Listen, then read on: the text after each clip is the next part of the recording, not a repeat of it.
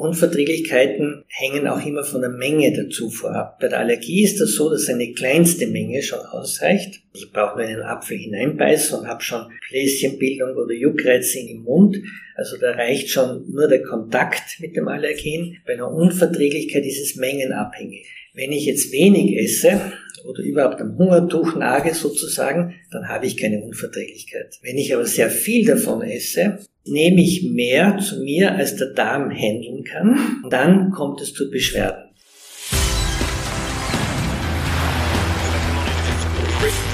Gut zu wissen, der Erklärpodcast der Tiroler Tageszeitung.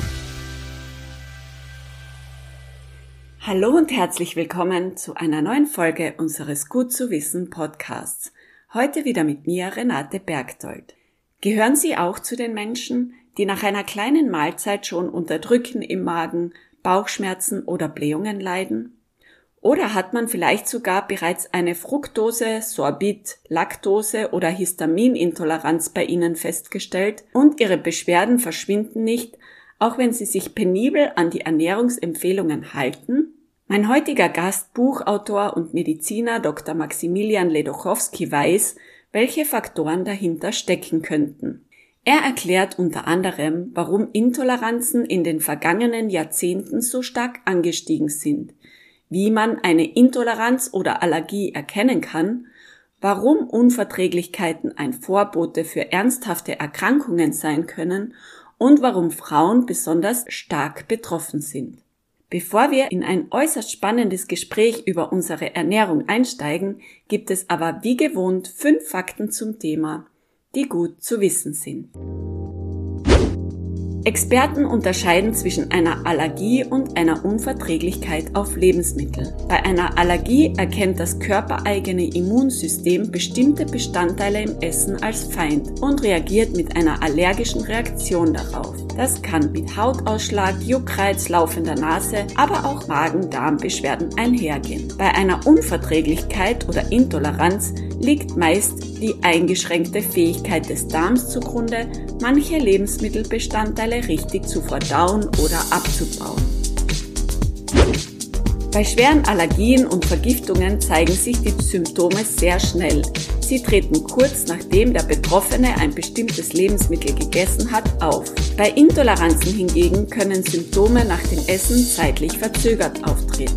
Es können sogar mehrere Stunden zwischen Verzehr und Beschwerdeauslösung liegen. Etwa 80 Prozent der Bevölkerung im deutschsprachigen Raum vertragen kein Sorbit. Rund 33 Prozent sind von Fruchtzuckerunverträglichkeit und weitere 25 Prozent von Milchzuckerunverträglichkeit betroffen. Die mit Abstand häufigsten Reaktionen werden von Fruchtzucker, Milchzucker, Histamin und einigen Bestandteilen im Mehl hervorgerufen. Diese machen rund 80 Prozent aller diagnostizierten Nahrungsmittelunverträglichkeiten aus. Intoleranzen nehmen unter anderem auch zu, weil sich viele Menschen nach den gängigen Empfehlungen gesund ernähren wollen und als gesund ausgelobte Nahrungsmittel oder Mittelbestandteile nicht vertragen. Die meisten Ernährungsempfehlungen lassen außer Acht, dass jeder Darm für unterschiedliche Substanzen eine unterschiedliche Resorptionsleistung hat. Hallo und herzlich willkommen. Ich darf heute eine äh, Koryphäe, würde ich fast sagen, auf dem Gebiet der Nahrungsmittelintoleranzen hier in Tirol begrüßen und auch im deutschsprachigen Raum. Herr Dr. Ledochowski, danke, dass Sie sich die Zeit für uns nehmen. Danke für die Einladung. Koryphäe würde ich mich selber nicht bezeichnen, aber ich habe doch 40 Jahre lang auf dem Gebiet gearbeitet und deswegen ein bisschen Erfahrung mitgebracht. Aber den genauen Überblick hat eigentlich niemand heutzutage. Das ist wohl wahr. Wir werden gleich thematisieren, warum das auch so ist. Zum Einstieg würde ich Sie aber gerne fragen, jemand, der sich so viel mit dem Thema Nahrung beschäftigt hat, was isst man denn da selbst überhaupt noch? Das, was auf den Tisch kommt. Wenn ich anfangen würde, nachzudenken, was ich essen darf und was ich nicht essen darf, dann müsste ich aufhören zu essen. Und bevor ich dieses Problem mir zu eigen mache und eine zwanghafte Störung bekomme, was man essen darf, was man nicht essen darf, esse ich lieber alles. Das ist auch vielleicht ein Punkt, der wichtig ist. Wir haben ja in unserem Körper eine ganze Reihe von Entgiftungssystemen. Das heißt, wir können mit Giften relativ gut umgehen. Das ist auch ein Nachteil, dass unser Entgiftungssystem so gut ist, dass wir dann nämlich kein Verständnis mehr haben für andere Lebewesen, deren Entgiftungssystem nicht so gut ist. Wir können alles praktisch essen, weil wir sehr, sehr gut entgiften können. Wir Menschen merken es manchmal, dass unser Entgiftungssystem schlechter wird, wenn eine Frau schwanger wird und Übelkeit bekommt, dass sie plötzlich gewisse Gerüche nicht mehr aushält. Und zwar ist das ganz interessant, wird vom Kind eine Substanz gebildet, die das Brechzentrum empfindlicher macht. Damit schützt sich das Kind, das dieses Entgiftungssystem noch nicht hat, davor, dass die Mutter etwas isst, was dem Kind schaden könnte. Also das Übelkeitgefühl in der Schwangerschaft ist ein Schutzmechanismus für das Kind und ansonsten brauchen wir den nicht, eben weil unser Entgiftungssystem so gut ist. Und wenn wir jetzt auf die Nahrungsmittelunverträglichkeiten zurückkommen, dann haben wir das Problem, dass die Menschen, die Nahrungsmittel, die sie nicht so gut vertragen, meiden anfangen, dann denkt sich der Körper, hoppla, das schädliche Nahrungsmittel kommt gar nicht mehr vor in meiner Nahrung und bildet dann diese Entgiftungsmechanismen zurück. Das heißt, die Leute werden viel empfindlicher mit der Zeit. Ich habe das oft gesehen, dass Leute zum Beispiel bei Fruchtzuckerintoleranz, die sich ganz peinlich genau an die Ratschläge gehalten haben, anfänglich deutlich besser geworden sind und dann nach ein paar Wochen angefangen haben, immer empfindlicher zu werden und dann auch kleinste Mengen an Fruchtzucker nicht mehr vertragen haben. Sodass eine gewisse Art von Fehlern in der Ernährung wahrscheinlich sogar wichtig ist, um eben dieses System der Entgiftung, der sich stabil machen, erhalten wird.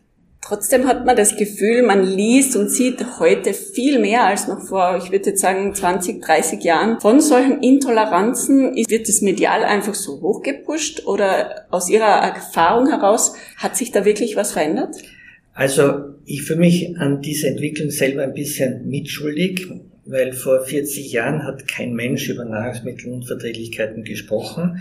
Und ich war anfänglich froh, dass auch Kollegen, auch andere Ärzte das Thema angefangen haben ernst zu nehmen. Und dann ist die Industrie auf das Thema aufgesprungen und hat gemerkt, dass sie Nahrungsmittel, Nahrungsmittel teurer machen können, wenn sie free from Laktose oder frei von Gluten oder frei von verschiedenen Substanzen draufschreiben. Die Lebensmittelindustrie hat ja das Problem, dass wir gesättigt sind. Das heißt, in der dritten Welt kann sie den Markt nicht beackern weil die Leute dort kein Geld haben oder kaum Geld haben. Die zweite Welt wird jetzt praktisch erschlossen und bei uns können sie den Umsatz nur steigern, indem sie die Nahrungsmittel vermeintlich wertvoller machen und dann mehr verlangen können dafür. Und da hat die Industrie angefangen, eine mordsmäßige Werbung und Wissensvermittlung zu machen, so dass die Leute dann angefangen haben, Angst zu bekommen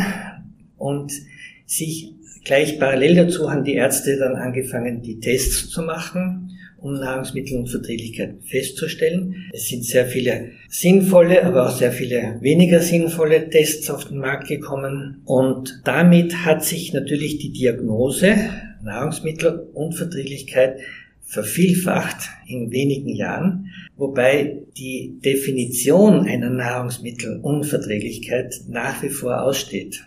Wo ist die Grenze? Wenn ich beim Fruchtzucker Unverträglichkeit ist sie bei 5 Gramm, bei 25 Gramm, bei 50 Gramm. 5 Gramm kann fast jeder vertragen, 50 Gramm so gut wie niemand mehr. Wo rede ich dann jetzt von einer Unverträglichkeit und wo rede ich von einer normalen Verträglichkeit? Und dann muss man sich auch fragen, wenn zum Beispiel die Industrie den bösen Zucker verteufelt und einen Zucker herausnimmt und einen Zuckeralkohol wie zum Beispiel Sorbit oder Xylit oder Birkenzucker oder was immer hineingibt und dann 80 Prozent der Bevölkerung die verwendeten Mengen nicht mehr vertragen, ist das dann eine Unverträglichkeit oder ist das eine Fehlentwicklung des Nahrungsmittels? Und hier haben wir ein ganz großes Problem, nämlich dass die Lebensmittelindustrie nicht mit Ärzten redet. Die erholt sich immer ihr Wissen von Ernährungswissenschaftlern, von Lebensmitteltechnologen, aber die sehen nie kranke Leute.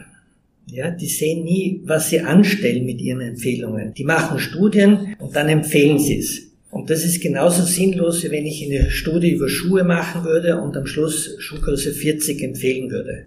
Umgekehrt müsste man aber auch sagen, Ärzte kennen sich dafür fast genauso wenig mit dem Thema Ernährung aus. Genau das ist das Problem. Die Ärzte haben keine Ausbildung in Bezug auf Ernährung und die Ernährungswissenschaftler haben keine Ausbildung in Bezug auf Medizin. Und deswegen reden die zwei nicht miteinander und deswegen haben wir weltweit eine Fehlentwicklung im gesamten Ernährungsbereich muss ich fast sagen. Also das geht von Tokio bis New York. Auf die geografischen Bedingungen würde ich später gerne ohnehin noch einmal eingehen. Zunächst würde ich aber gern mal, Sie haben schon gesagt, Nahrungsmittelintoleranz kann man gar nicht definieren.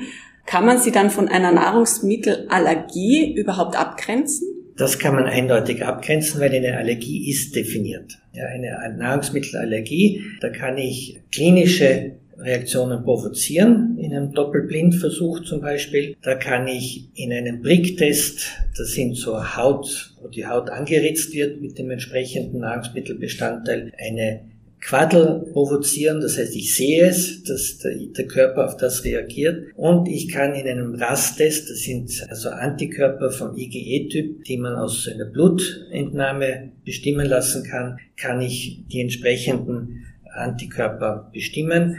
Und wenn dann gewisse Kombinationen vorhanden sind, dann kann man sagen, diese Person hat eine Nahrungsmittelallergie. Und wenn dann die Klinik und das Labor zusammenpasst, kann man die Diagnose ziemlich genau stellen. Und bei der Nahrungsmittelintoleranz, wie merkt man denn überhaupt selbst, dass man an sowas leiden könnte? Also die meisten Menschen mit Nahrungsmittelintoleranz leiden an, der, an einem sogenannten Reizdarmsyndrom. Das heißt, der Patient geht zu einem Arzt, weil er Durchfall, Verstopfung, Bauchschmerzen, Blähungen, also die hauptsächlichen gastroenterologischen oder Verdauungsbeschwerden hat. Es gibt bereits Gegenden in Europa, wo 25 Prozent der Bevölkerung die Diagnose Reizdarmsyndrom bekommen haben. Und wir haben dann Untersuchungen dazu gemacht und sind dann draufgekommen, dass ein guter Teil dieser Patienten mit Reizdarmsyndrom eigentlich an einer Nahrungsmittelunverträglichkeit leidet. Und da kann man vielleicht noch dazu sagen, früher haben die Leute auch nicht so viel gegessen. Unverträglichkeiten hängen auch immer von der Menge der Zufuhr ab. Bei der Allergie ist das so, dass eine kleinste Menge schon ausreicht. Ich brauche nur einen Apfel hineinbeißen und habe schon Bläschenbildung oder Juckreize im Mund. Also da reicht schon nur der Kontakt mit dem Allergen. Bei einer Unverträglichkeit ist es mengenabhängig. Wenn ich jetzt wenig esse oder überhaupt am Hungertuch nage sozusagen, dann habe ich keine Unverträglichkeit. Wenn ich aber sehr viel davon esse, nehme ich mehr zu mir, als der Darm handeln kann und dann kommt es zu Beschwerden. Typisches Beispiel ist zum Beispiel Zwiebel. Ja, wenn ich ein bisschen Zwiebel anröste und irgendwo ins Nahrungsmittel hineingebe, dann habe ich ein ein angenehmes Aroma vielleicht, aber ich werde noch kein Aufstoßen, keine Blähungen, keinen Durchfall und so weiter bekommen. Wenn ich aber eine Zwiebelsuppe esse und da vielleicht noch zwei Portionen davon, dann wird es nicht bei allen, aber bei sehr vielen Menschen zu diesen Beschwerden kommen. Zwiebeln haben eigentlich ein Gift in sich. Jeder merkt, wenn man es anschneidet, dass äh, man dann Tränen anfängt oder Weinen anfängt. Und dieses Gift arbeitet natürlich auch im Körper, im Darm dann weiter. Und wenn ich jetzt die Entgiftungskapazität überfordere, dann kommt es ihm zu Beschwerden.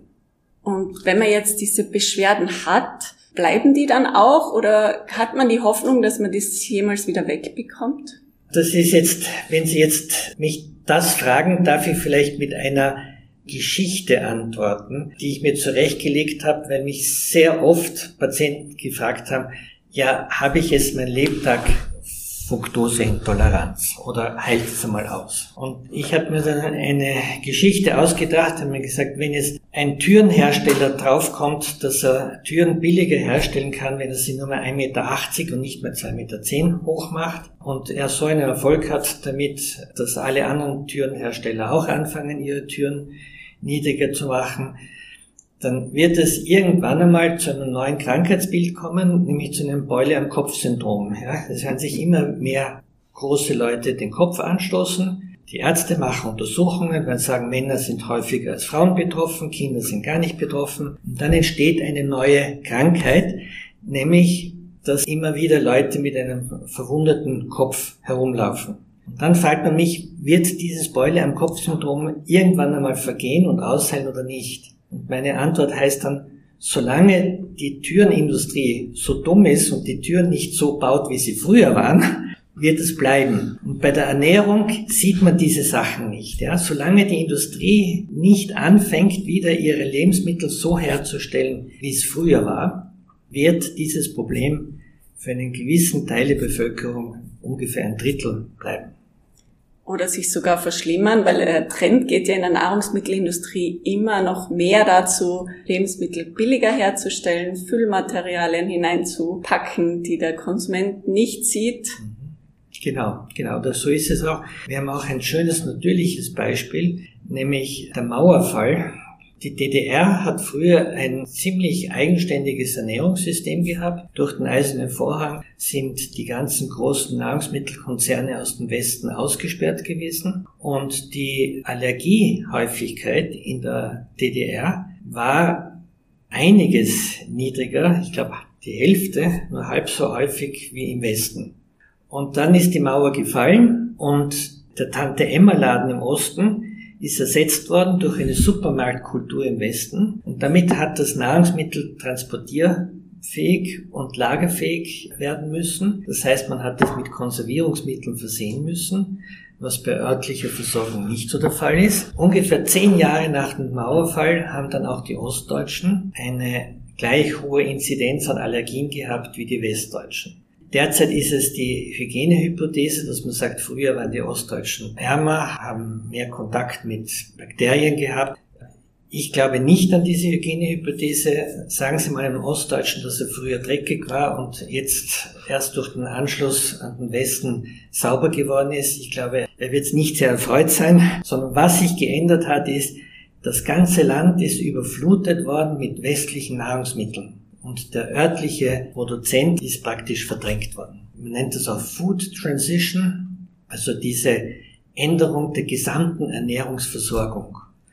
Und die trägt natürlich wesentlich dazu bei auch, dass die Nahrungsmittelunverträglichkeiten zunehmen weil im Rahmen der Food Transition werden zum Beispiel bei einem Streichkäse plötzlich Alginate oder irgendwelche Quellmitteln oder Johannisbrotkernmehl dazugegeben. Sachen, die man nie in ein Milchprodukt früher hineingegeben hat oder in einen Joghurt werden solche Verdickungsmittel hineingegeben. Und diese Nahrungsmittel spürt man nicht, haben den angenehmen Vorteil, dass sie das Nahrungsmittel cremig schmeckend machen es kann aber nicht verdaut werden, ja, sondern gelangt dann, wenn es nicht verdaut werden kann, in den Dickdarm.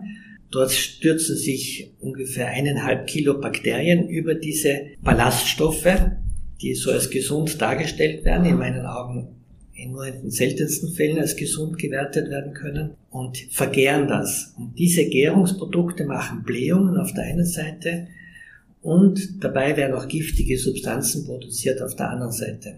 So entstehen sehr viele neue Krankheiten. Ich selber habe mich habilitiert mit dem Thema, dass bei Fruchtzuckerintoleranz Leute depressiver sind.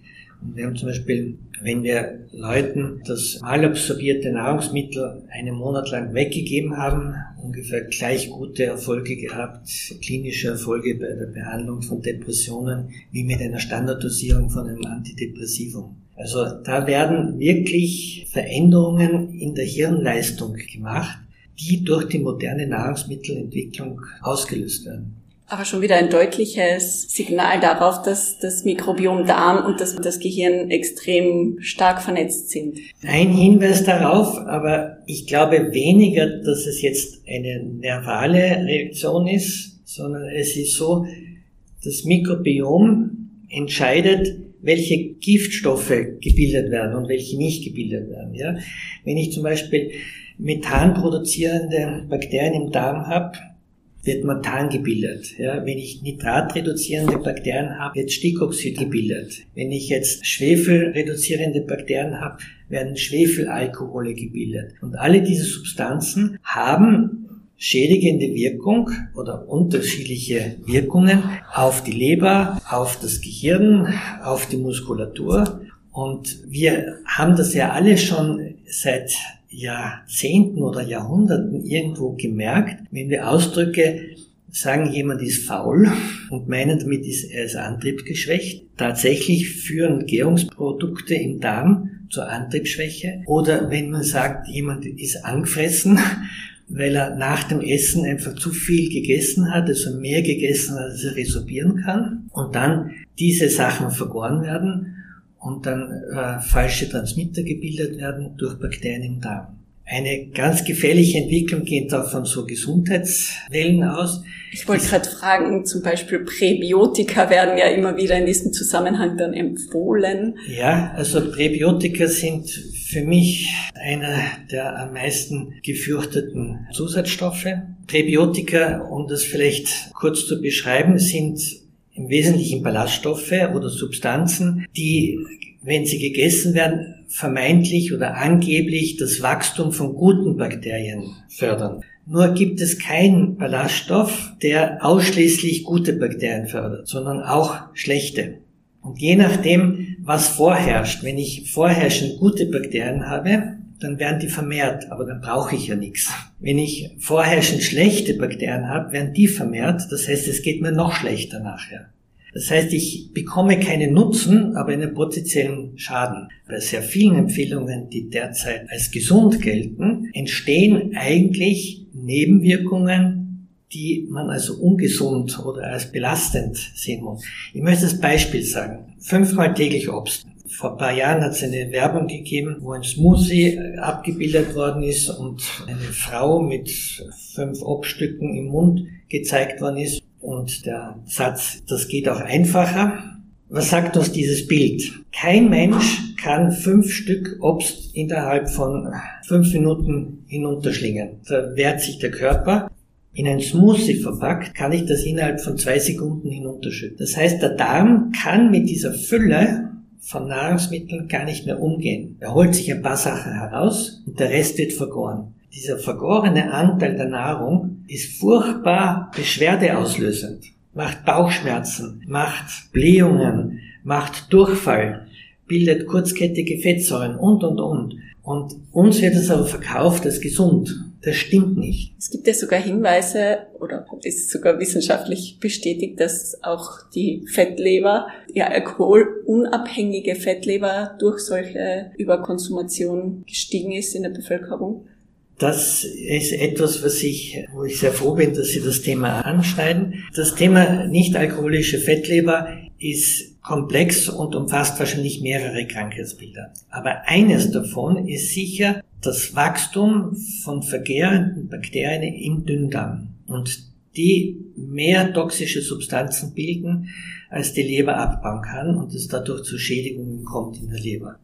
Selber haben wir Atemgasanalysen gemacht mit Massenspektrometern, wo wir auch Methylalkohol oder sehr giftige Alkohole nachmessen konnten und haben nach einem Granny Smith Apfel höhere Methylalkoholwerte in der Atemluft gemessen als nach einem Glas Brandy. Also man kann sich vorstellen, wenn die entsprechenden Bakterien, die Methylalkohol, und das wird dann zu Formaldehyd und das macht dann Kopfschmerzen und eine ganze Reihe von anderen neurotoxischen Symptomen. Wenn man sich das so vorstellt, je nachdem, was da für Bakterien im Darm enthalten sind, kann man sich auch gut vorstellen, dass, dass die Leute krank werden, ja, dadurch, dass sie gesund essen. Und dann entsteht ein Problem, wenn ich mich schlecht fühle, fange ich an oder fangen viele Leute an, sich besonders gesund zu ernähren und kommen dann in einen Teufelskreis hinein, wo sie die wenigsten Ärzte rausholen. Man liest und hört ja auch immer wieder, wenn jemand eine Nahrungsmittelunverträglichkeit hat, fängt er eben die empfohlene Diät an und stellt dann plötzlich fest, dass er eine Nahrungsmittelunverträglichkeit nicht nur zum Beispiel auf Fructose, sondern dann auch auf Laktose entwickelt. Wie kommt es dazu? Das würde ich eher als umgekehrt bezeichnen. Eher haben die Leute zuerst eine Laktoseintoleranz und entwickeln dann eine Fructoseintoleranz dazu. Beispiel ist ein Migrant aus dem Mittelmeerraum. Wir haben bei uns hier früher ungefähr 5% bis 10% der Bevölkerung als Laktoseintoleranz ausgewiesen gehabt. Im Mittelmeerraum sind es 70 bis 80%. Das heißt, die Nahrung oder die italienische Küche, die griechische Küche, die Mittelmeerraumküchen haben schon darauf Rücksicht genommen, dass sie entweder Milch und Milchprodukte aus ihren Speiseplan gestrichen haben oder aber wie zum Beispiel die Griechen den Schafskäse so vergoren haben, dass die Mikroorganismen den Milchzucker bereits aufgebraucht haben oder aufgespalten haben. Oder beim Joghurt, ja, ein griechisches oder türkisches Joghurt ist ganz anders zusammengesetzt als ein deutsches.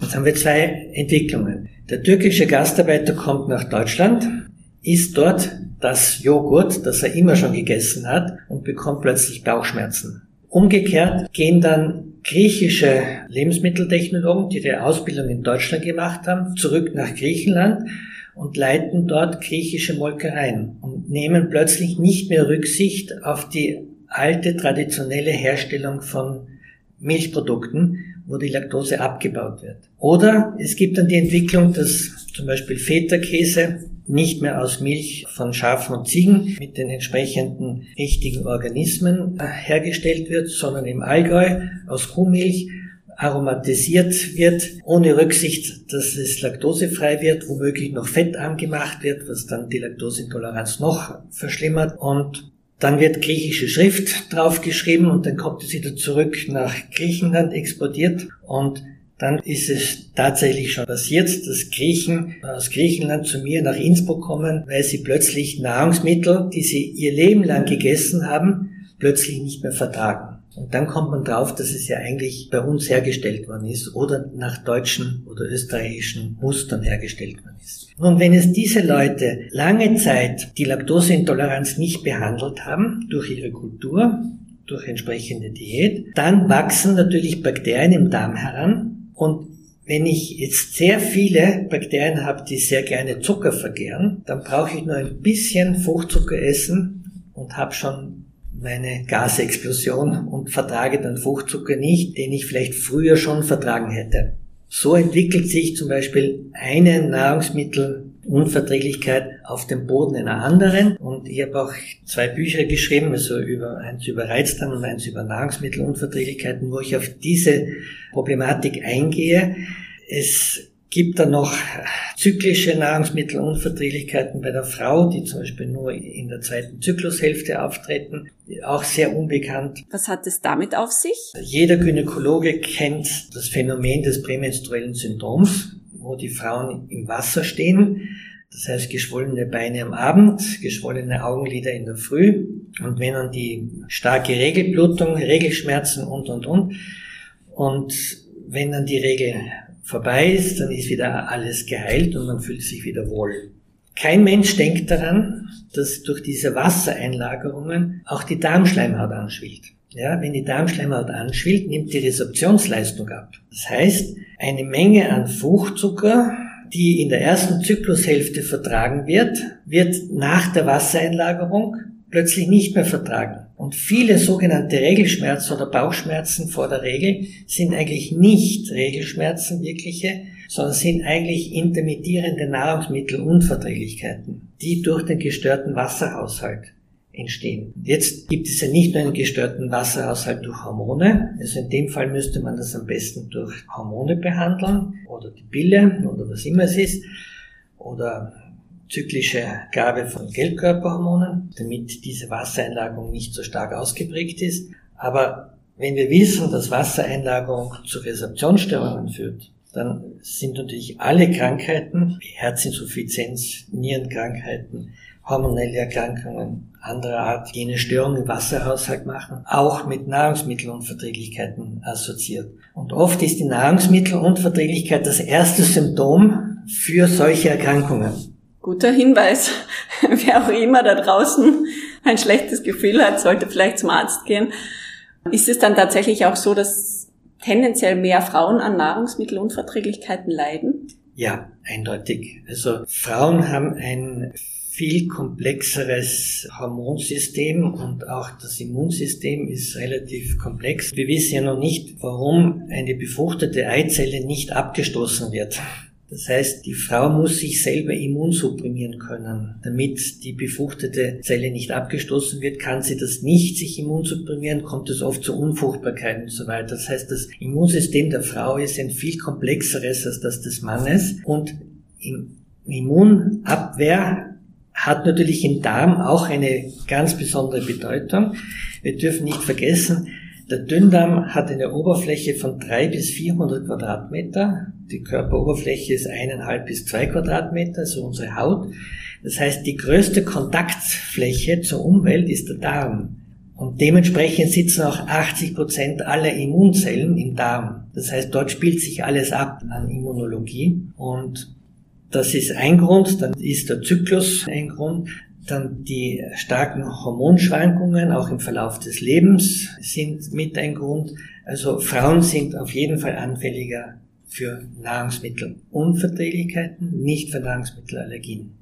Um jetzt nochmal auf das Thema Geografie zurückzukommen. Es gibt ja bei Nahrungsmittelunverträglichkeiten auch geografische Besonderheiten, zum Beispiel bei Laktose, dass gerade die Länder im Norden ganz wenig davon betroffen sind, wie Sie schon gesagt haben, im Mittelmeerraum ganz stark davon betroffen sind.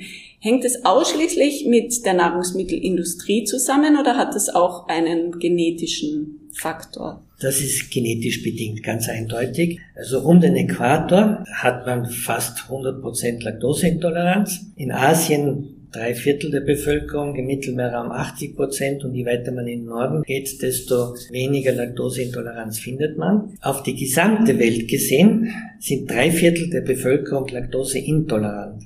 Das heißt, es ist eigentlich das Normale und wir im Norden, in den deutschen, britischen, amerikanischen Gebieten sind eigentlich die abnormalen, wie man so sieht. Warum ist das so gekommen? Wenn jetzt aus der Türkei oder aus Anatolien Menschen in die alpine Region eingewandert sind, lange vor der Völkerwanderung einfach, dann haben sie den Winter besser überleben können, wenn sie die Milch der Kuh oder ihrer Tiere trinken konnten, so dass die Leute, die Laktosetoleranz entwickelt haben, besser überlebt haben.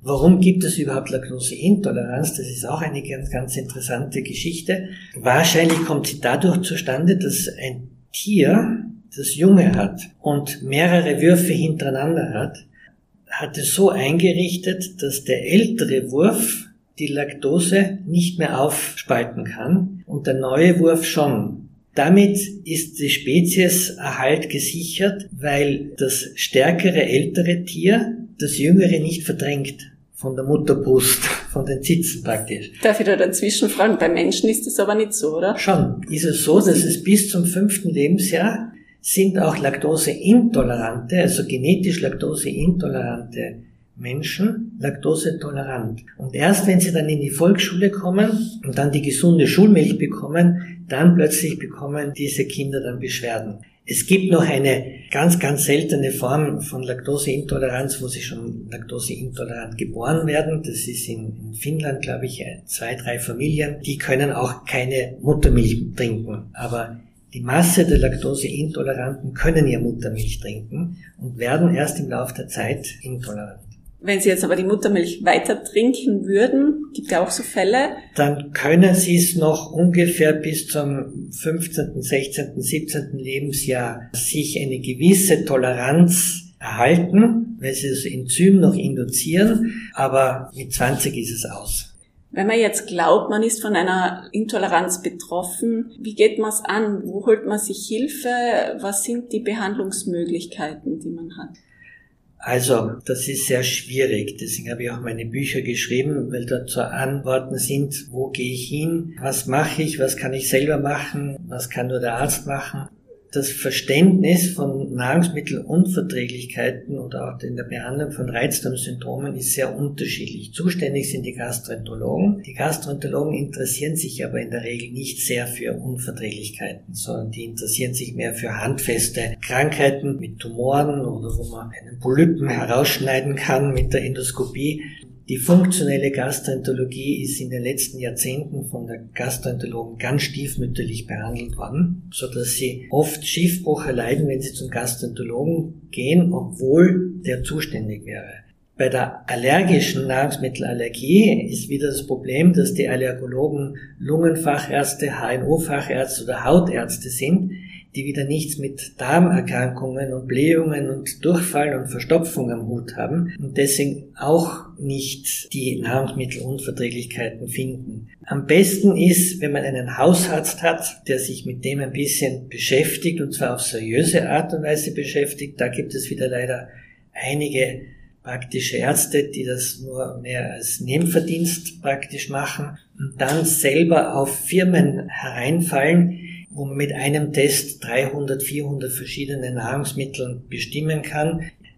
Das ist Mumpitz. Diese Teste sagen gar nichts aus, die sagen nur aus, dass man diese Nahrungsmittel einmal gegessen hat. Ein guter Hinweis ist auch, wenn sich jemand mit genetischen Tests beschäftigt, wenn sich jemand mit Atemtest, Wasserstoffatemtest beschäftigt, wenn er Methan noch dazu bestimmen kann, noch besser. Man muss ein bisschen die Ohren offen halten, wer solche Untersuchungen macht, wer sich seriös damit auseinandersetzt und bei Freunden nachfragen, wer hat die geholfen. Ja, das ist immer noch die Mundpropaganda das Beste. Und Bücher lesen natürlich. Und Bücher lesen natürlich, ja. Sie haben ja so viele Patienten in den letzten 40 Jahren behandelt und ihnen auch zur Erleichterung verholfen, würde ich jetzt mal behaupten. Welche Tipps haben Sie denn für Leute, die jetzt akut betroffen sind? Also wenn ich gar nicht mehr weiterkomme und auch mit dem Lesen nicht mehr weiterkomme, einen Tipp, wenig essen. Ja, wir wissen von allen Ernährungsempfehlungen, die gemacht werden, die das Leben verlängern, die die Häufigkeit von Krankheiten senken sollen, ist nur die Kalorienreduktion, also die Reduktion dessen, was wir essen, eine Sache, die vom primitiven Tier bis zum Primaten dazu führt, dass man weniger Krankheiten hat und älter wird. Jetzt nicht hungern, ja, aber hin und wieder mal eine Mahlzeit weglassen, vielleicht einmal einen ganzen Tag. Das ist auch gleichzeitig eine ganz gute Diagnose, denn wenn die Beschwerden trotz Weglassen von ein, zwei, drei Mahlzeiten nicht vergehen, dann hat man meistens eine schwerwiegende Erkrankung und geht am besten zum Gastroenterologen. Wenn man aber nach ein, zwei Mahlzeiten auslassen eine deutliche Verbesserung gemerkt hat, dann hängt es eher mit der Nahrung zusammen und dann kann man das so als Selbstheilungsversuch immer wieder machen. Dieser Wechsel von viel Essen nichts essen ist das, was von der Natur aus vorgesehen ist und das würde ich jetzt sagen den Leuten empfehlen. Was ich nicht empfehlen würde, ist Nahrungsergänzungsmittel. Alles, was beworben wird, ist immer ein Zeichen, dass es nicht wirklich gut ist. Weil wenn etwas wirklich gut ist, brauche ich es nicht bewerben. Das ist auch immer ein Zeichen, dass die Leute eigentlich Geschäft machen wollen damit und nicht helfen wollen, weil die, die helfen wollen, die arbeiten meistens im Stillen. Also nicht hineinfallen auf Werbung, keine Nahrungsergänzungsmittel und hin und wieder Mahlzeiten auslassen und viel Bewegung, aber nicht übermäßige. Das ist das, was ich sagen wir so als Take-Home-Message gerne mitgeben würde. Danke für diesen perfekten Ausstieg und auch für das interessante Gespräch. Die Bücher werden wir natürlich verlinken. Danke, danke für die Einladung. Danke. Das war Gut zu wissen, der Erklärpodcast der Tiroler Tageszeitung.